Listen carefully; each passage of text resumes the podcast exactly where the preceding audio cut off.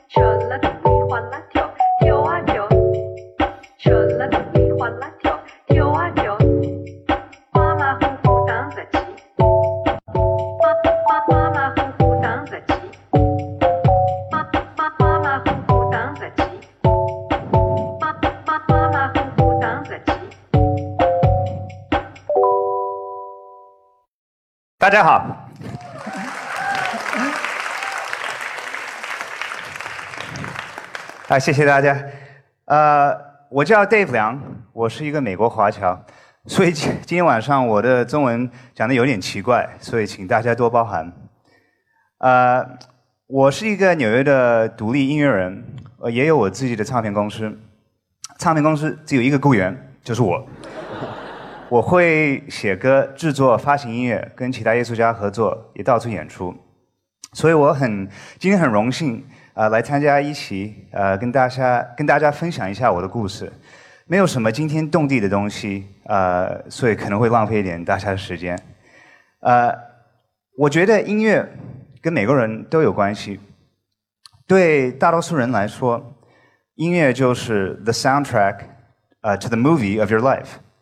可是有些人可能会说，呃，音乐跟我没有什么关系，我完全不喜欢听音乐。可是我觉得，呃，没有关系也是一种关系。对于我来说，音乐是我和世界相处的方式。我从小就开始呃学古典钢琴，中学就开始学习爵士乐，然后高中我就参加一个摇滚乐队，然后开始自己写音乐。我在大学我是读了应用数学和经济，可是我大部分的时间在参加这个合唱团。中间是我，有点尴尬，所以我就 I'm gonna skip it。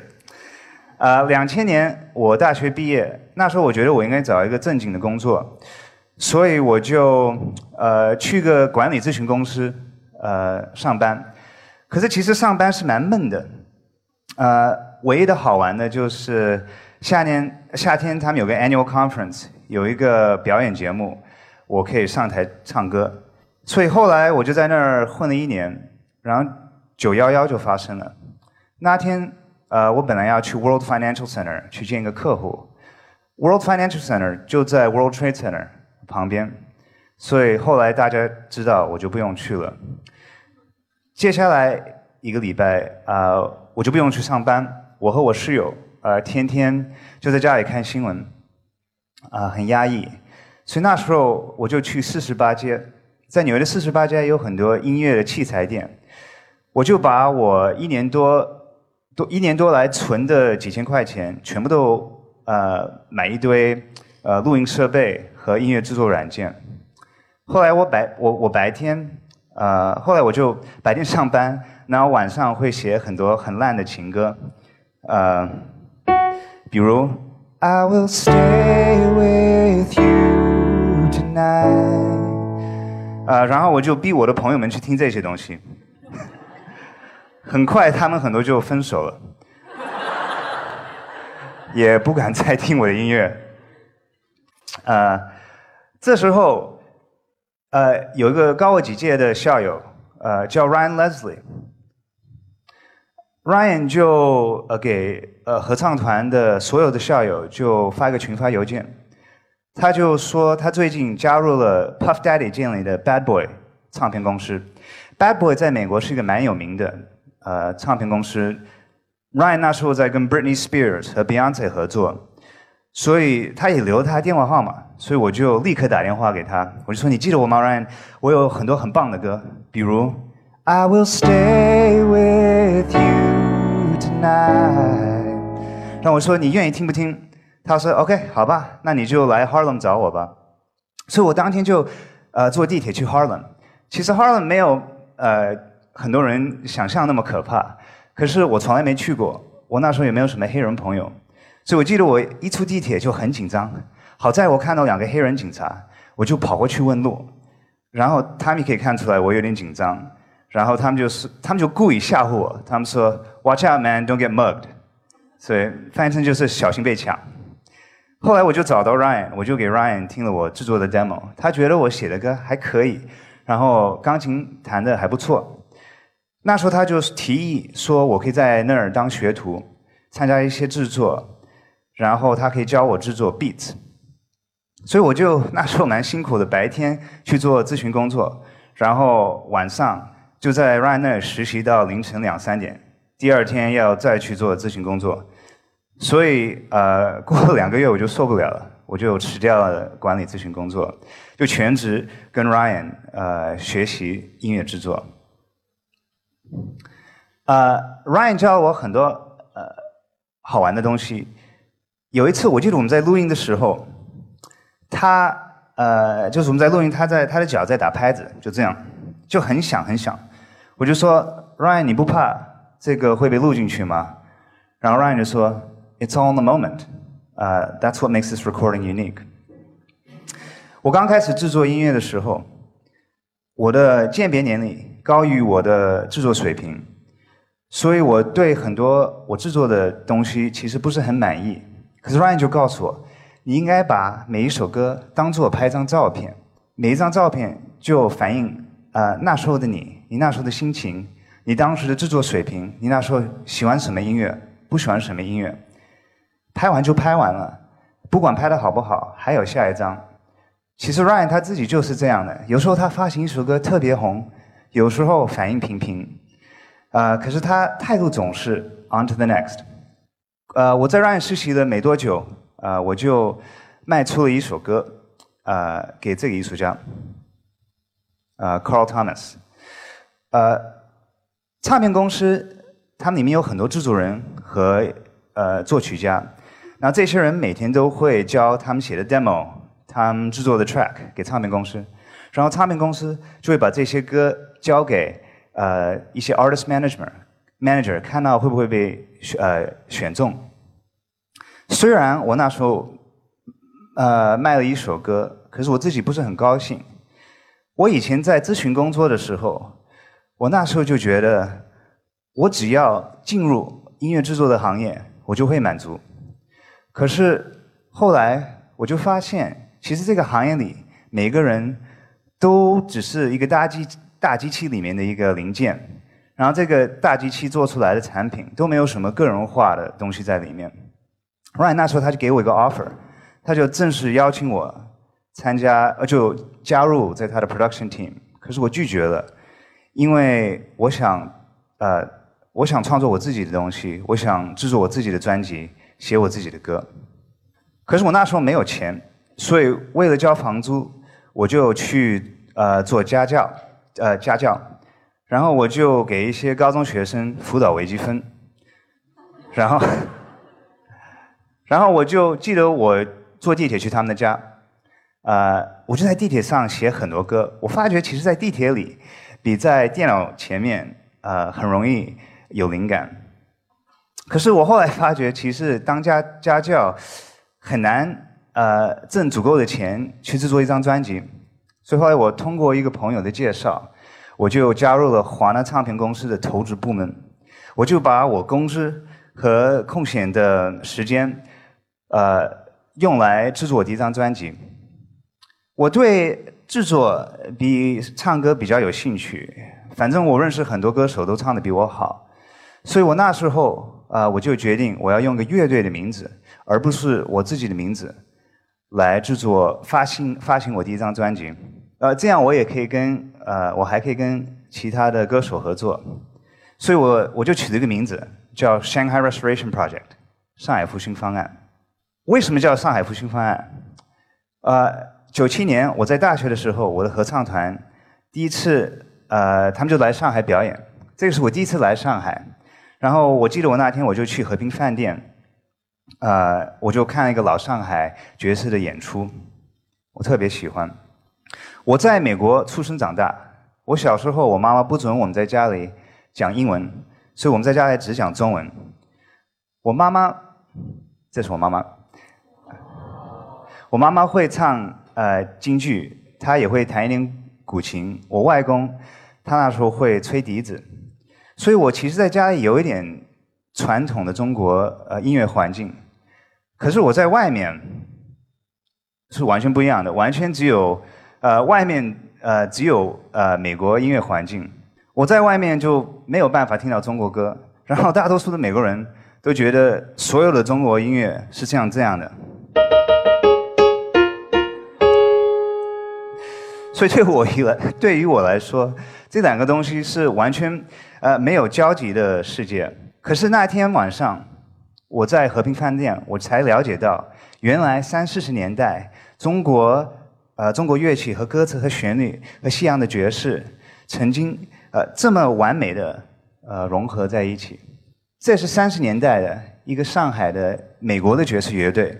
那个指挥的叫 Buck Clayton，所以当时我就隐隐约约有个想法，我觉得将来也许我也可以做一些类似的尝试，所以后来我就零五年我就取了这个名字 Shanghai Restoration Project，意思是复兴老上海乐坛东那个老老上海乐坛东西方的融合的传统。可是我后来发觉这个名字其实有很多问题，首先太长了。记不住，平时在 iTunes 上，呃，就显示不全，然后就就是省略变成省略号，Shanghai Rester 就这样。呃，还有一些人就误会是建筑公司。我我收到这个邮件的和和电话，呃，另外有些人批评说这个名字有一点狂，虽然这个不是我的本意。可是这个名字后来就很难改，所以我想今天就告诉大家，如果你要乐队要起名字的时候，取名字的时候要谨慎。后来我就去制作我的我的专辑，我就邀请了大概十个歌手。那时候第一张专辑，它的回回声特别大，可是这个不是因为我特别喜欢回声，而是因为为了省钱，我所有的歌都是录在我的公寓的洗手间里。然后那时候洗手间比较安静，然后呃位置比较小，我也没有乐谱架，所以我们就把歌词就贴在墙上。然后有时候跟我合作这些歌手，他们就会唱的很有感觉。然后突然在楼上有人冲马桶。或者洗澡，所以我们要停下来，等一会儿再开始录。我那时候也没有什么预算请很棒的乐手，所以我就用了很多中国民乐的采样。我我制作一些呃，我就用我的那个键盘啊，或者我的电脑，还有我的软件来制作其他的音色。所以我制作完这张专辑，我就联系了三十多个唱片公司，啊，他们每个都没有兴趣。啊，发行我这张专辑，很多都没回答，所以后来我就只好呃，就建立我自己的唱片公司，叫 Undercover Culture。Undercover Culture 可以翻译成呃卧虎文化、卧底卧底文化。呃，其实这个名字蛮适合我的背景的，因为亚裔美国人在美国主流文化基本上就是 Undercover 的。我后来我就在找到在网上找了一个发行公司。然后我记得我就好像是啊，零五年七月，我就发行我第一张专辑《Shanghai Restoration Project》在 iTunes 上。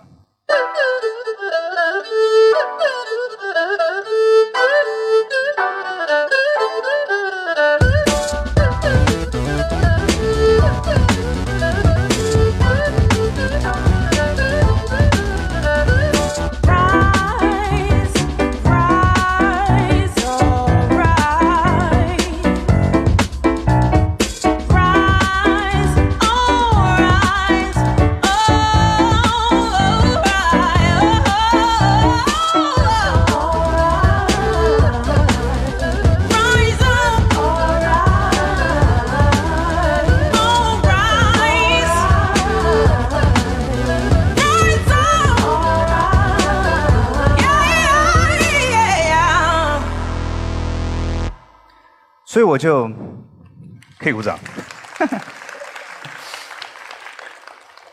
所以我就发行这张专辑在 iTunes 上，第一个礼拜卖了一张，是我自己买的，因为我要测试一下。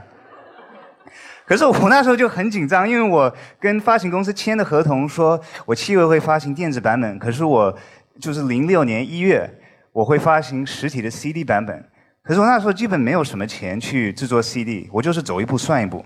然后到了十十月的时候，我就特别紧张。我那时候只卖了不到五十张专辑，然后大部分都是我亲戚或朋友买的，所以其实蛮悲伤。啊，后来我有一天，我就收到一个我发行公司呃群发的邮件，然后他们就邀请他们带来的艺术家和唱片公司来参加一个 party，所以我首先就是不好意思去，可是后来我就决定。我还得去。我去这个 party 的时候，我就遇到一个雇员叫 Adam Rabinowitz，在上面，不是这个。Adam 他是一个很友善的人，他是犹太犹太人，他很好玩，他的头发却完全啊全部编成巴马里那样的小辫子。然后我记得我就给他打个招呼，介绍我自己。他说：“Oh, I know who you are. I love your music。”他说：“我很喜欢你的音乐。”他就说：“你是准备？”呃，一月正式发行，对不对？我已经准备这个、这个、这个、这个、这个计划，帮你宣传推广。所以那时候我听到这个，我就幸福的快晕过去了。所以后来，呃，零六年一月，MSN Music 就在他们的首页，呃，推荐我的专辑。那时候他们推荐三张专辑，然后我记得我我旁边就是呃美国那个 rapper Fifty Cent。然后我记得我爸爸那时候，他发一个邮件给他的那个同事，他就说：“呃，This is my son, not the black guy。”啊，所以后来我就从华纳唱片公司投部投资部门我就辞职了，因为我想制作我第二张专辑《Story of a City》。虽然我的第一张专辑叫《上海复兴方案》，其实跟上海没有什么直接的关系。我爸爸出生在上海，他零七年他的美国公司派他去上海工作，那时候他和我妈妈，呃，就从美国搬到上海。我爷爷奶奶四十年代呃曾经在上海生活过，我记得听我奶奶告诉我很多好玩的故事，她年轻的时候，所以我觉得我应该用这张专辑来多了解这个城市，所以我就拿了一个录音机，就在上海的大街小巷走来走去，然后我就一边走一边想象我爷爷奶奶年轻的时候，或者我爸爸小时候这座城市的样子，然后我就。呃，录了一些我感兴趣的环境音乐，都包括在我的专辑里。啊，这张专辑也可以说是一个概念专辑。呃，在我脑海里有一场 electronic music opera，所以有些歌比较有电子配乐的，是电影的配乐的感觉，歌词也比较抽象一些。可是这张专辑，呃，就是流行性，呃，不如第一张专辑。零九年。我就发行了我第三张专辑，叫《Zodiac》，呃，这张比前两张更实验一些的十二生肖，虽然是纯电子的音乐，呃，可是融合风格，呃，比前两张呃更广，也也有一些黑暗的情绪在里面。可是我自己最喜欢这张专辑，可是这张专辑听的人是最少。我在华纳唱片公司做分析的时候。啊，我就发现，大多数的艺术家，他们的 career 不会超过三张专辑。第一张销量最好，第二张就是第一张的三分之一，第三张就是第二张的三分之一，所以有点像碳元素的半衰期。可是我自己的情况就是这样，所以我觉得这个可能是一个 self-fulfilling prophecy。如果，呃，我觉得我和音乐的关系可以分成。三个阶段，第一个阶段就是我从小学钢琴的时候，到离开 Bad Boy 之前，那时候音乐就是像个海洋，而我是一个爱游泳的人，我只想泡在海里。可是我制制作这三张专辑的时候，这算第二个阶段，那时候我觉得泡在海里，呃，并不能满足自己，我想创作我自己的风格，我喜欢我想在音乐里看见自己，所以那时候。呃，音乐就比较像，呃，就像一个一面镜子。所以我做完这三专辑，我就发现我没有什么东西想表达出来了。然后那时候有一些美国和日本的艺术家来找我制作他们的专辑，所以我觉得，也许我的 career 就是这样。呃，我就就像一个运动员退役当教练，我就觉得也许我就是幕后的呃 producer。后来就过几年，就二零一一年，我那时候大学已经毕业了十一年。我有很多朋友们，他们纷纷开始当父母，可是却我却还没有女朋友。所以那时候，呃，我的朋友们他们就想让他们的孩子学呃中文，他们就问我可不可以推荐一些中国儿歌。可是，其实我那时候不太了解，我需要做一点研究，所以我研究研究，就发现其实有很多很棒的中国儿歌，可是我我就是不喜欢大部分我听到那个制作版本，所以那时候我手就有开始有点痒，我就决定我要制作我自己的电子版本的中国儿歌专辑，所以我就在网上找到多伦多一个合唱团，然后就是这些小朋友。然后跟一些很可爱的小朋友做这张专辑。我在制作这这个专辑的时候，我就做很多研究。那我发现其实这歌都很有意思，很多都是三四十年代写的。然后虽然都是经典的中国儿歌，可是很多都跟其他国家有关系。比如大家可能都知道，呃，两只老虎是改编一成法国儿歌，小白船是改编一成呃一首呃。韩国儿歌《踏雪寻梅》这首歌很有意思，这首歌的歌词呃非常像一幅传统的中国画，可是音乐呢比较像外国音乐，就是那个和弦和那个旋律，就是有很重的西方的味道。所以为什么呢？是因为作曲者左边这个黄字，他二十年代就在美国的 Oberlin 是一个很棒的音乐学校和 Yale University 学习过音乐。然后他回中国以后，他就决心想把西方的音乐和中国的民乐结合在一起，发展一个新的中国音乐。然后恭喜恭喜，这首歌作曲者是中间这个陈歌辛。陈歌辛就是在上海出生的，他也有印度血统。然后他小时候就跟一个犹太人呃学音乐、学指挥。可是其实他命运蛮坎坷的。五十年代五十年代末，他饿死在安徽一个农场，才四十多岁。可是他写了很多很棒的歌，《夜上海》《玫瑰玫瑰我爱你》《苏州河边蔷薇处处开》。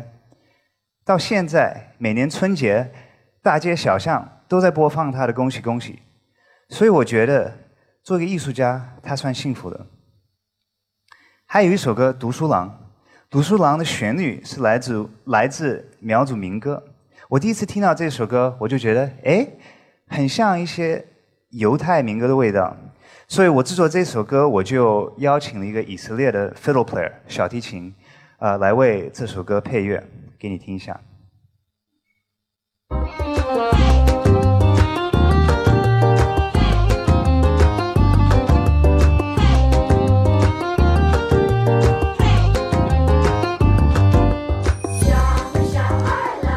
所以那时候我发行这张专辑，反应特别好。呃，美国的歌迷他们经常会给我发一些他们的小朋友在边唱边跳的视频，还有一些成年人。在美国，他们特别喜欢这些歌，就学了那个歌词，然后跑到中国去给他们的中国朋友唱这些歌，就把他们的 可能吓坏他们的中国朋友。呃，然后在中国，中国的反应，呃，就是普遍反应，万万就是很多人就觉得很吃惊，就是怎么长大会喜欢他们小时候那么讨厌的歌。然后去年有一部中国电影《少年班》，呃，他们用这首歌做插曲。总之，我做了这张专辑，呃，很开心。然后那个效果特别好，所以我就发现那时候，if I make music like I'm creating a gift，我自己就更满足，然后也可以打动更多的人。所以那时候我可以说，我和音乐的关系就进入了第三个阶段。那时候我就，呃，我就重新开始比较有兴趣制作我自己的东西，然后开始有兴趣制作中国歌词的歌。那时候我就跟来自上海一个爵士歌手张乐开始合作。张乐曾在波士顿的 New England New England Conservatory，呃，学习爵士乐，然后他就像一个现代的皇子，中国音乐。西方音乐都了解，然后他唱功特别棒。那时候我们在演出的时候，呃，张乐常会唱一些老上海的爵士歌，所以我们就决定把一些这些歌录下来，创作一些新的电子音乐版本，呃，分享给给美国的观众。所以后来在美国，呃，也在中国反应还不错，给你听听。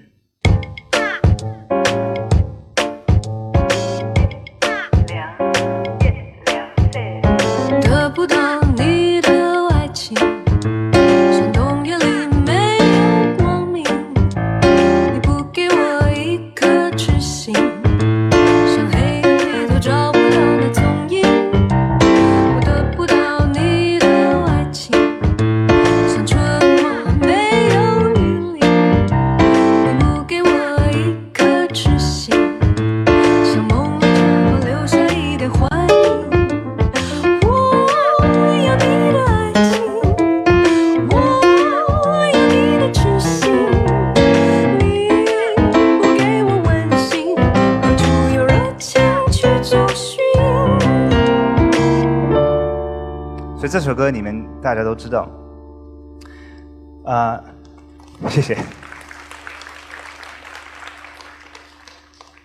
后来我在制作《Little Dragon Tales》的时候，我就在纽约遇到我的太太孙云帆。云帆是一个很棒的视觉艺术家，他也在中国长大的。我们刚开始认识的时候，我中文比现在还差，然后我那时候很多字都不认，所以我就啊，为了就是我追他的时候，我就想套近乎，啊，我就找一个借口，就说我想学中文。所以后来我们就在中国城逛的时候，我就会指着一个招牌，就问他，啊，What's this word？他就说旺。What does it mean? Booming. What about this word? Chang. What does it mean? Booming.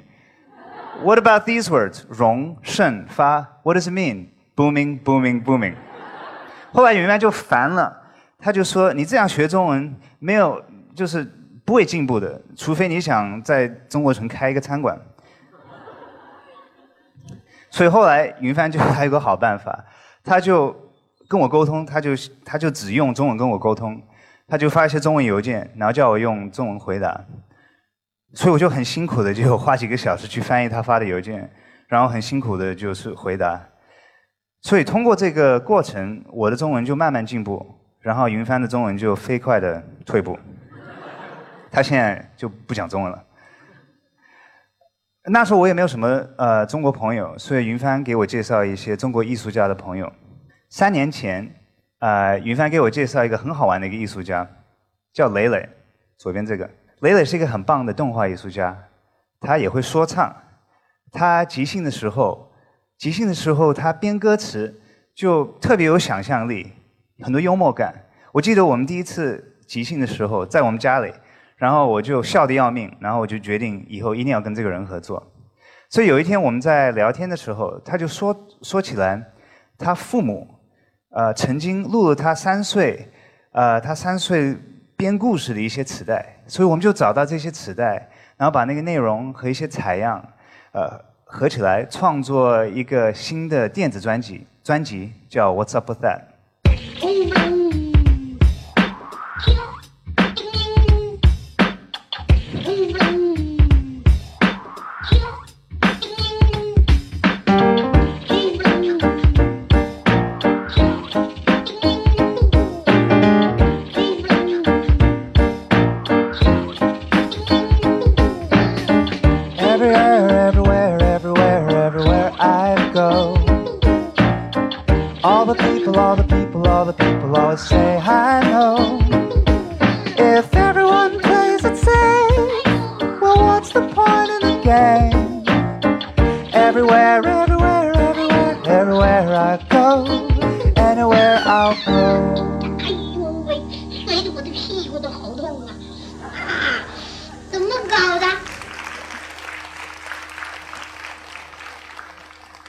所以后来我们发行这张专辑，我们两个还是都觉得就是没有不太满足，没有完整的感觉。所以我们最近几个月，我们就开始写一些新歌词，他说唱，我歌唱，就像刚刚那样。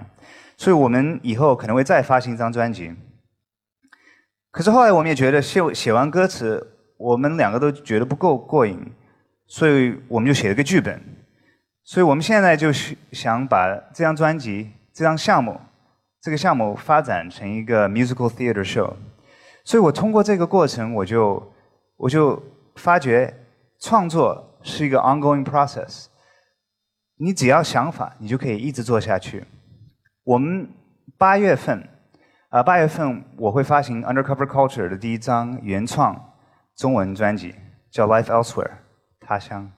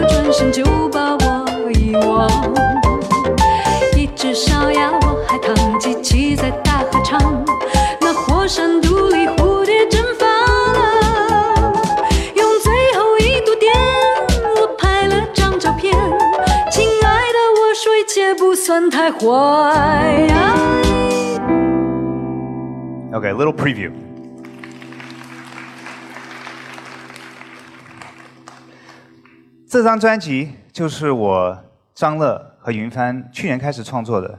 我们首先就开始准备一些基本的 tracks，然后之后我们就一起写，呃，写旋律。旋律固定之后，云帆就写歌词，然后我们就去录音棚。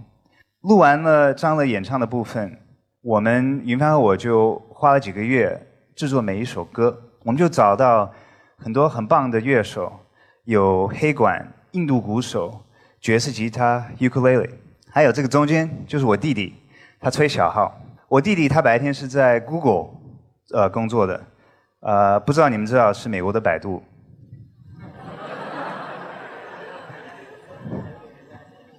这张专辑，我发现其实是最接近完美的一个过程，因为我们三个人，我们认识了很多年，然后我们常常会见面，我们会去旅行，呃，一起呃巡演，呃，相互都特别了解，所以这个其实对创作特别有帮助。